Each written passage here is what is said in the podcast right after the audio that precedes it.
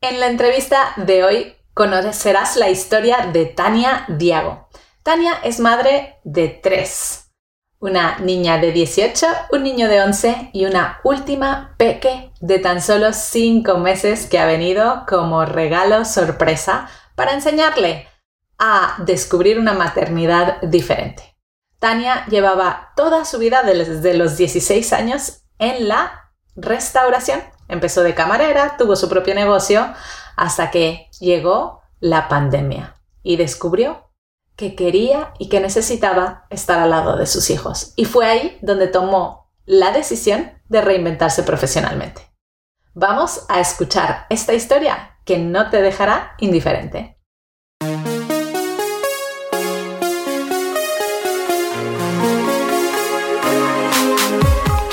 Bienvenida a Madres Reinventadas, presentado por Billy Sastre, un podcast para madres que están redefiniendo el concepto de trabajar sin renunciar a su vida familiar.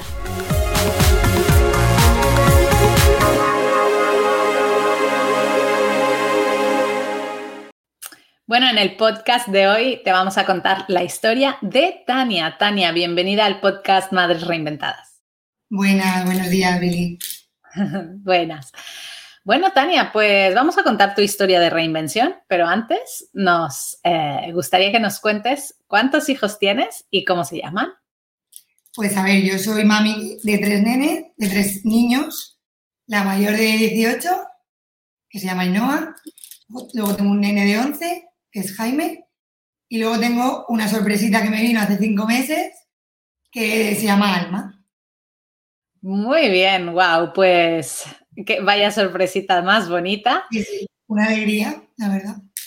Pues muy bien. Pues Tania, vámonos un poquito hacia atrás en el tiempo y cuéntanos a qué te dedicabas antes de ser madre, a qué te dedicabas profesionalmente. Vale, a ver, yo empecé a trabajar con 16 años y empecé de, camarera porque era lo, lo, fácil, por decirlo de alguna forma. Y bueno, empecé de camarera, empecé de camarera y ahí me quedé.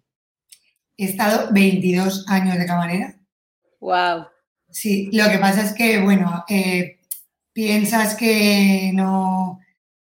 Empiezas joven porque, porque lo que te digo es lo fácil, porque los estudios míos tampoco eran para hacer otras cosas, ¿vale? No podía hacer otras cosas, entonces dije, bueno, pues voy a empezar por aquí y me puse a, a trabajar de camarera. Entonces, empecé, la verdad que bastante motivada, pero cuando empecé a ver lo que era la hostelería, pues eso, veranos, Pascuas, fines de semana, turnos de noche. Bueno, pues no me, no me gustaba, pero era lo que tenía. Pues intenté también, dije, bueno, pues vamos a montar un negocio nuestro, que a lo mejor como es nuestro, tengo más vida, un poquito más de, de margen, pero no, tampoco, al revés. ¿Un restaurante? Sí, montamos un restaurante que lo tuvimos 11 años pensando eso, que, al ser nuestro digo, ah, pues seguramente vamos a vivir un poquito mejor. No. Al revés, al revés. Era como que, pues, al, ser tu jefe, pues tienes que estar más tiempo, más horas, dedicarle más. Pero bueno, y ahí un poquito, pues, me quedé en la hostelería. La verdad, hasta que os conocí. Vale, o sea que, ¿cómo sentiste, qué cosas cambiaron cuando tuviste a tu primer hijo, siendo, siendo trabajando en lo mismo, pero ¿cambiaron cosas para ti? A ver, con mi primera hija, eh, yo la tuve y me, me cogí dos años de, de, paro, que yo tenía paro, ¿vale? Entonces dije, va, voy a criarla. Pero nada, luego volví otra vez a, a mi trabajo y no, y la verdad que no, no. Yo quería, quería disfrutarla, pero no había manera no había manera. Entonces, pues nada, seguí trabajando de camarera, no me quedaba más narices porque mis estudios, lo que te digo, tampoco eran... Mm, me salían cosas, pero no. No podía, yo quería hacer otras cosas, pero no. Entonces, el, punto, ¿vale? Fue, a mí el COVID me benefició. ¿Vale? a ver, está, suena mal, pero me benefició.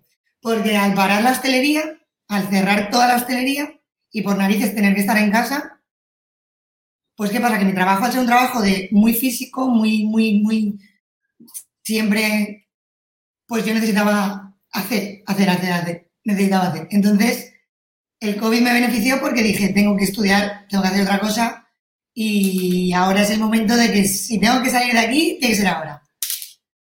Y pues eso, os encontré por Instagram, me informé. Ajá. Y, allá que fui.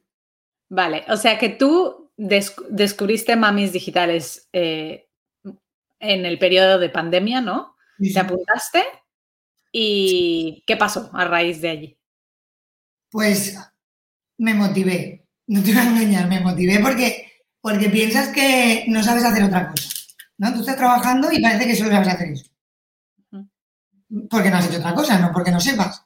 Entonces, claro, me puse a, me puse a estudiar. Además, a mí me gustan mucho las redes sociales porque dije, voy a estudiar algo que me guste, si no, ¿de qué me sirve a mí? Me gustan las redes, pues dije, va, pues mm, me puse a estudiar lo de Community Manager y encima me lo hicisteis fácil porque es muy, es muy ameno de estudiar, es muy, la verdad, y como me gustaba también, pues mm, la verdad que me motivé, me motivé, me motivé y dije, esto tiene que salirme bien. Y bueno, me salió bien, la verdad. Vale, o sea, tú empezaste a estudiar, entiendo, mamis digitales antes de tener a tu última hija, ¿no? Sí, sí. Sí, sí. Vale, vale. O sea que tú ahí en, aquel momento tenías dos hijos, ¿estabas embarazada ya o no? No, ni, idea de tener tampoco. vale. Yo estudiaba, yo estudiaba para formarme, dejarme la hostelería y empezar a trabajar en otras cosas, sin, idea de que iba a tener otro hijo. Vale. Bueno, entonces, terminaste el aprendizaje de Community Manager, eh, se termina la pandemia y ¿cuál es tu decisión? pues lo que te digo, como estaba tan motivada y vi que me había salido bien, pues me, apunté a, estudiar un máster en marketing digital. Ajá. Y, entonces cuando me apunté al máster, que me apunté en octubre, pues, no, en octubre no, perdón, bueno, en, noviembre o algo así, no sé, pero lo empezaba en, en junio. Y entonces, cuando yo me apunté, no estaba embarazada y entonces me entero de que me quedaba embarazada. Pero bueno, pensé, puedo estudiar el máster estando embarazada porque no me impide tener una barriga y estudiar. Y me cuadraba justo que nacía mi hija cuando yo hacía trabajo de fin de máster, o sea que dije, bueno, voy a hacer todo el embarazo, voy a estudiar el máster y, nada, me saqué también el máster en marketing digital, casi pariendo. Y, y, nada, ahora pues tengo los estudios que hice con vosotros, los que hice luego en marketing digital y mi niña de cinco meses. Y disfruto de ella, pues lo que no he podido de los otros dos, la verdad. Claro. Una gran diferencia. Eh, Tania, cuéntanos un poquito, o sea, tú ahora ya no eres camarera, ¿no? Ya no te dedicas para nada a esto. ¿Cómo has conseguido estos eh, clientes? ¿A qué te dedicas actualmente? ¿Has elegido un nicho? ¿Tienes un tipo de cliente específico? Cuéntanos un poquito acerca de tu profesión. A ver, empecé sin, empecé sin nicho. Cogía todo lo que podía cogí, ¿verdad? Y, bueno, pues tenía, empecé con una estética, una clínica estética, que la chica pues es conocida de una mami del cole y bueno, ya me ayudaba también un poquito. Y, y luego con un restaurante también de donde yo vivo, de pues que hacen así bar de tapas y un poquito así. Y bueno, empecé con, con ellos dos y, muy básico todo, porque yo también me daba, aun sabiendo que había estudiado y, que lo podría hacer, pero me daba miedo el no, el no hacerlo bien, el no saber, no sé, un poco así. Y bueno, me vi que, bueno, que sí que, sale, que sí que sale bien, que los clientes están contentos. Y pues lo que te digo, te vas confiando y viendo que sí que lo puedes hacer. Y bueno, en principio no tengo más clientes porque no quiero más, porque me vino la bebé y también estuve cobrando estos cuatro meses de maternidad. Entonces no dije, vamos a hacer un stand-by aquí y ahora que tiene cinco voy a, retomar otra vez. Pues. Vale. Entonces... a ver, yo el nicho mío eh, me centré más en hostelería porque yo al final es lo que he trabajado, lo que conozco y lo que, y lo que creo que sí que voy a saber explicar, el copyright, eh, o sea, entonces mm, me centré por ahí, así que ahora voy a intentar solamente coger restaurantes o bares y, y centrarme en eso.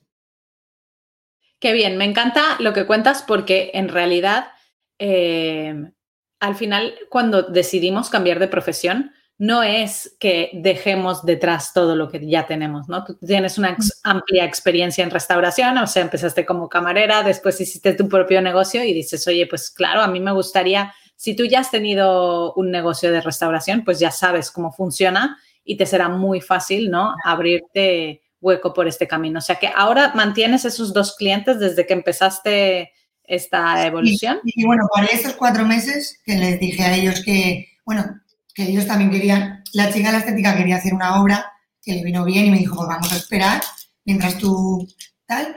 Y, el del bar también, bueno, el del bar no lo he querido parar del todo para que no, ¿vale? Pero sí que hemos estado funcionando un poquito menos, ellos también ido de vacaciones, entonces y, ahora otra vez engancha. ¿Cómo te organizas ahora eh, de manera tan diferente para trabajar desde donde tú elijas y teniendo tres hijos, ¿no? Que aunque es verdad que las edades son muy diferentes y quizá ya no, no son los tres de las mismas edades que a veces hago. Pero son preocupaciones diferentes, ¿eh? Sí, ¿verdad? sí, sí, sí las tienes así de los tres, ¿no? Bueno, pues cuéntanos un poco cómo te organizas para aquellas madres que piensan, no, no, es que mm, tres es mucho, ¿cómo hago para organizarme y aún así poder trabajar desde casa, ¿no? Porque hay algunas personas que les cuesta toda esta parte.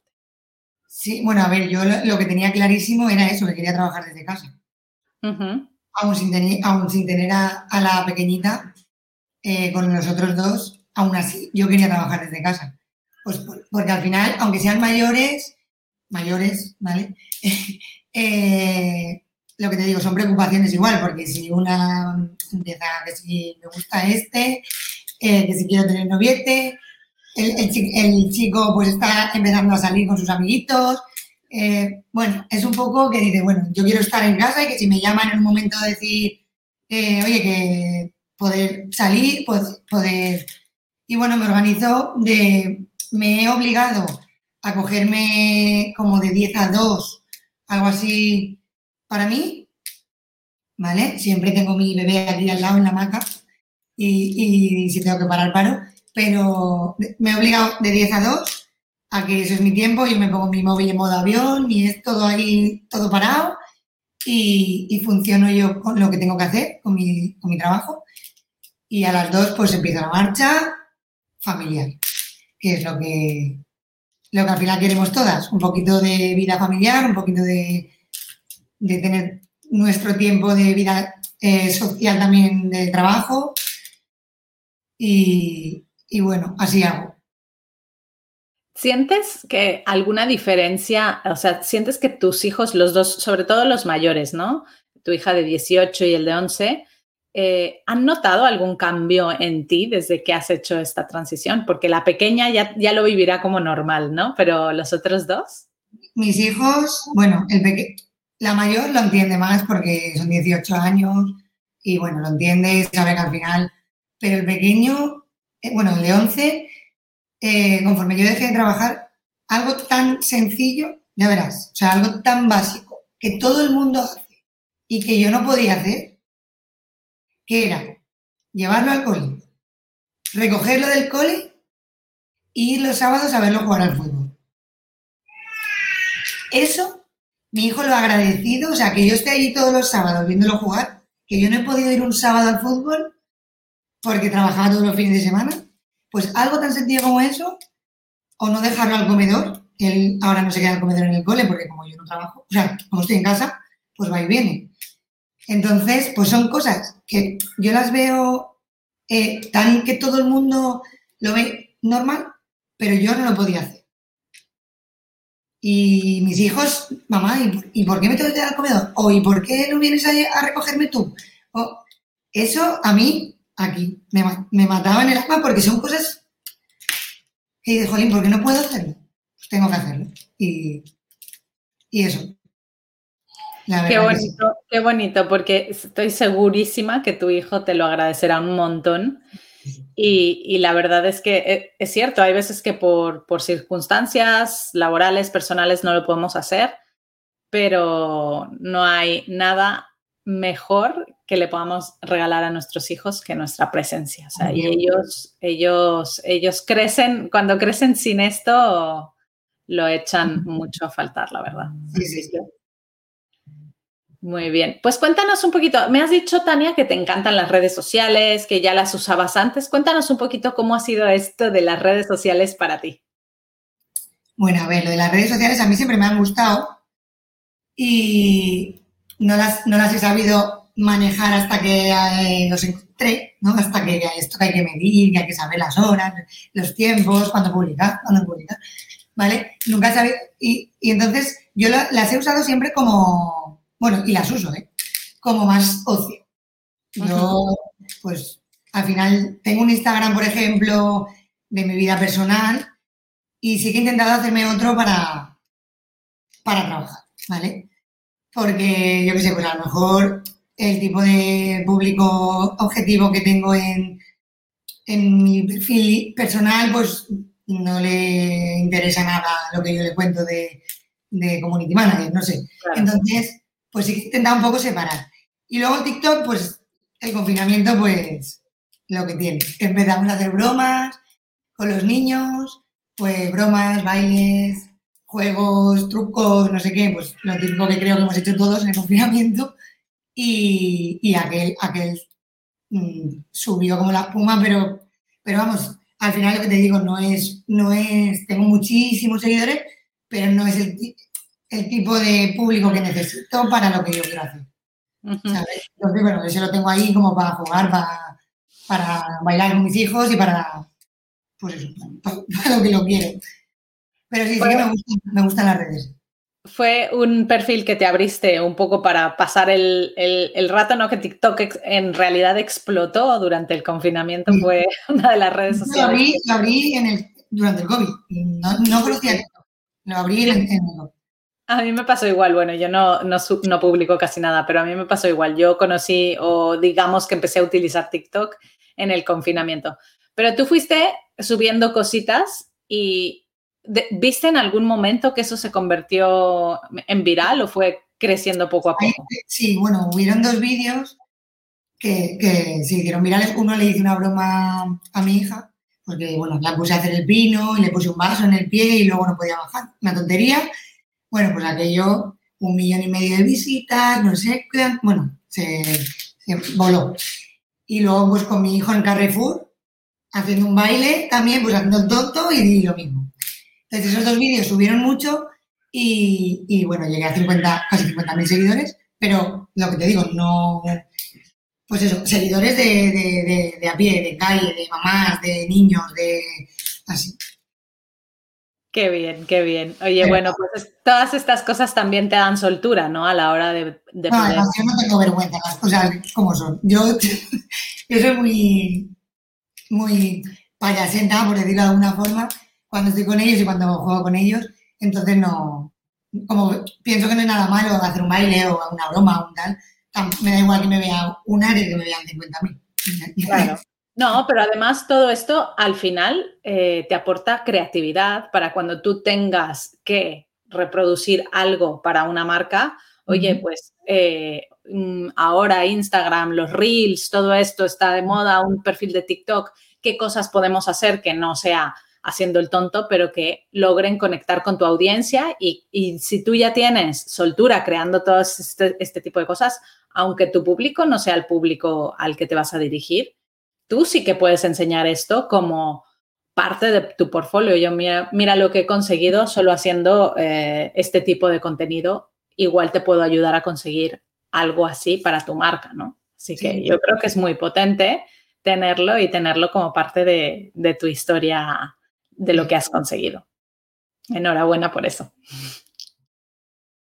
Tania, cuéntanos un poquito dónde podemos encontrarte, saber más de ti, conectar contigo, las personas que están aquí escuchando que quieran, eh, bueno, una persona que como tú, ¿A dónde van a yo tengo todas las redes. Yo utilizo todas las redes menos, menos Twitter, la verdad, porque mm, no lo acababa de, de entender o de que me acabara de gustar, entonces no, le di mucho... Pero bueno, tengo TikTok, tengo Instagram, tengo Facebook y, tengo mm, dos cuentas en, en, cada red, en Facebook, sí, bueno, en cada red. Tengo dos cuentas, lo que te digo, una porque la gasto para trabajar y la otra que, y bueno, me, en casi todas me llamo Tania Di, ¿vale? Tania Di es por lo de, por mi apellido que te hago. Y, y ahí, pues bueno, me podéis, me podéis encontrar fácil, Tania Di, seguro que sale por ahí algún... En Facebook tengo mi perfil personal y luego tengo una página que es la que gasto para también para, para community manager y esto. Y, bueno, y ahí, vamos. Poquito Muy bien. Pues pondremos los enlaces a los perfiles de las redes sociales de Tania para que podáis contactar directamente con ella en los apuntes de este episodio. Y Tania, para finalizar esta entrevista, queremos que nos cuentes cuáles son las principales lecciones que te han enseñado tus hijos. Uy, el tiempo, el tiempo. Hay que, creo que yo no, sabía o no me daba tiempo por mi trabajo, porque la hostelería era muchas horas eh, mm, muy intensas, ¿no? No te, daba, no te daba tiempo a pensar. Entonces, dices, sí, he tenido hijos, y los estoy criando, pero no me daba tiempo a pensar. Entonces, cuando paré, cuando frené, me di cuenta de la importancia del tiempo, el tiempo. El tiempo. Yo salir a hacer un entrenamiento con mi hijo y no lo dos a correr un ratito, venir, yo qué sé. Es que son cosas tan, tan, tan de diario. Un fin de semana que todo el mundo, pues llega el fin de semana, todo el mundo está esperando el viernes, y, ah, ya fin de semana, y llegan, se van a la playa, se van aquí, se van allí, y yo hacía más horas todavía. Entonces yo, lo que más, lo que me han enseñado ellos a mí es, pues, no sé, disfrutarlo con ellos, saber, y con mi marido, quiero decir, al final es la conciliación familiar, pero que mi marido sigue en la hostelería, y, y bueno, a él lo vemos un poco menos, pero, pero bueno, sí, también, también eso. Nos, gusta, nosotros somos también muy familiares muy, y no teníamos eso. Entonces, conseguir eso, ya está, me sobra, aunque cobre menos, aunque cobre más, me da igual. Eh, me, sirve. Bueno, hay una frase muy bonita que una de nuestras mamis digitales dijo, además en una entrevista que le hicieron en la tele, que me recuerda mucho a lo que estás diciendo, porque dijo, que hay que valorar más el tiempo que no el dinero, ¿no? Y, hay veces que es así, que, que, de repente te das cuenta y dices, ¡Ah! mi hija ya tiene 18 años y qué rápido ha pasado, ¿no? Todo este tiempo. Así que me alegra que hayas podido disfrutar de este parón, que ahora te haya llegado ese tercer tesoro y que puedas vivir una maternidad diferente. Sí, sí, la verdad que a ella la estoy disfrutando súper diferente. También la edad, eh, claro, yo a la mayor la tuve muy joven, la tuve con 21, pero y con ella tengo 39 y lo vive de otra manera, más tranquila, más... Pero aparte lo que te digo, la, tranquilidad de saber que estoy en casa. Pues Tania, muchas gracias por habernos contado tu historia, por ser eh, una vez más una demostración de que si quieres puedes y de que hay que frenar y hay que pasar más tiempo con nuestros hijos. Muchas gracias a vosotros. Yo me alegro mucho de haberos encontrado por las redes y, la verdad que sí, me, me disteis el empujón. Al final eh, empecé con vosotros y de ahí ya seguí. Pues muy bien, esperamos escuchar muchos éxitos profesionales más y te deseamos la mejor de la vida eh, con tus peques. Muchas gracias. Muchas gracias por escuchar Madres Reinventadas. Si has disfrutado del episodio de hoy y no quieres perderte los siguientes, no olvides suscribirte a nuestro podcast en la web madresreinventadas.com o la aplicación gratuita de iVoox. Te esperamos la semana que viene.